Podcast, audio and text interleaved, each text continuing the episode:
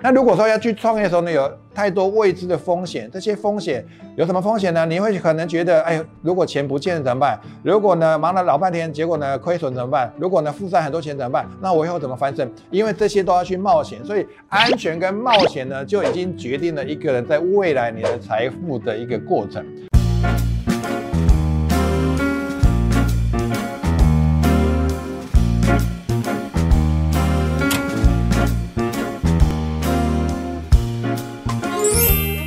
答案没有对错，只有好用或不好用。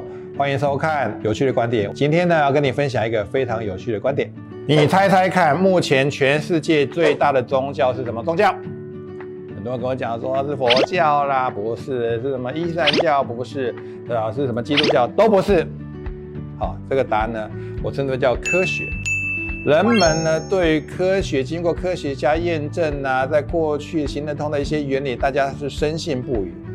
科学没有对错，不过呢，有一些人你就会被科学所困住，因为做这些事情呢不会失败。学校教我们什么？我脑袋告诉你说你不可以犯错，那你不可以犯错呢，跟不会失败这样的信念如果在你身上的话，你觉得对你这辈子影响什么？所以你只能活在不会犯错的道路上。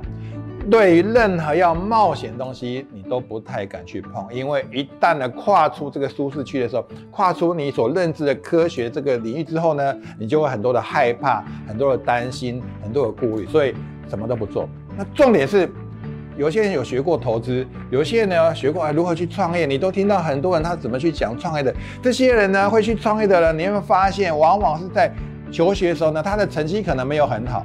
但是他们敢嘛去冒险？那很多人为什么他终究呢？他就会变成一个打工的，是一个职员？为什么？因为呢，在他们在过去的脑袋里面的思维就是好好的找一份工作，安稳的去做。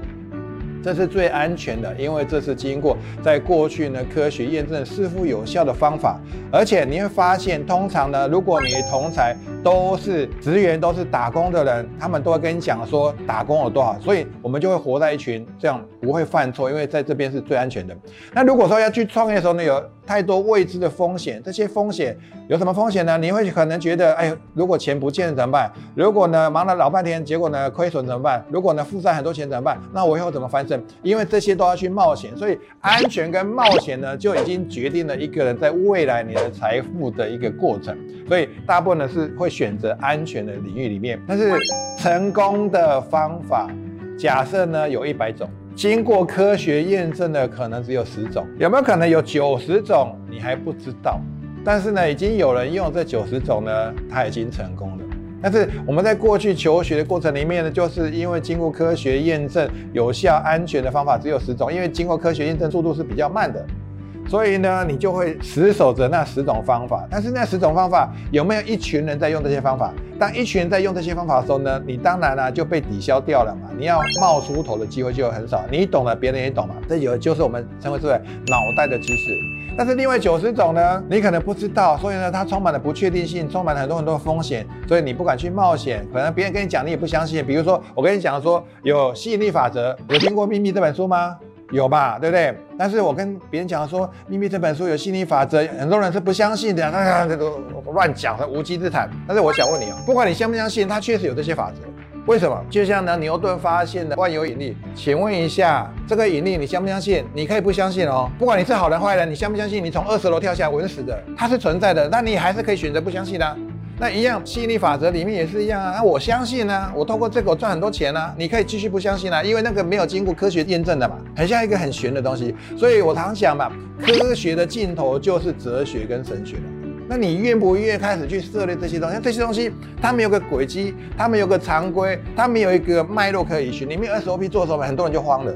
那它是一个怎么样？充满了不确定的东西。那这些不确定的东西，反而造就了很多真正的有钱人。那你敢不敢过来这边？如果你敢的话呢，恭喜你开始会变得不一样。喜欢我的影片呢，也欢迎你订阅。如果呢，你有一些有趣的观点呢，也可以在下面留言。感谢各位今天的收看，我们下次见。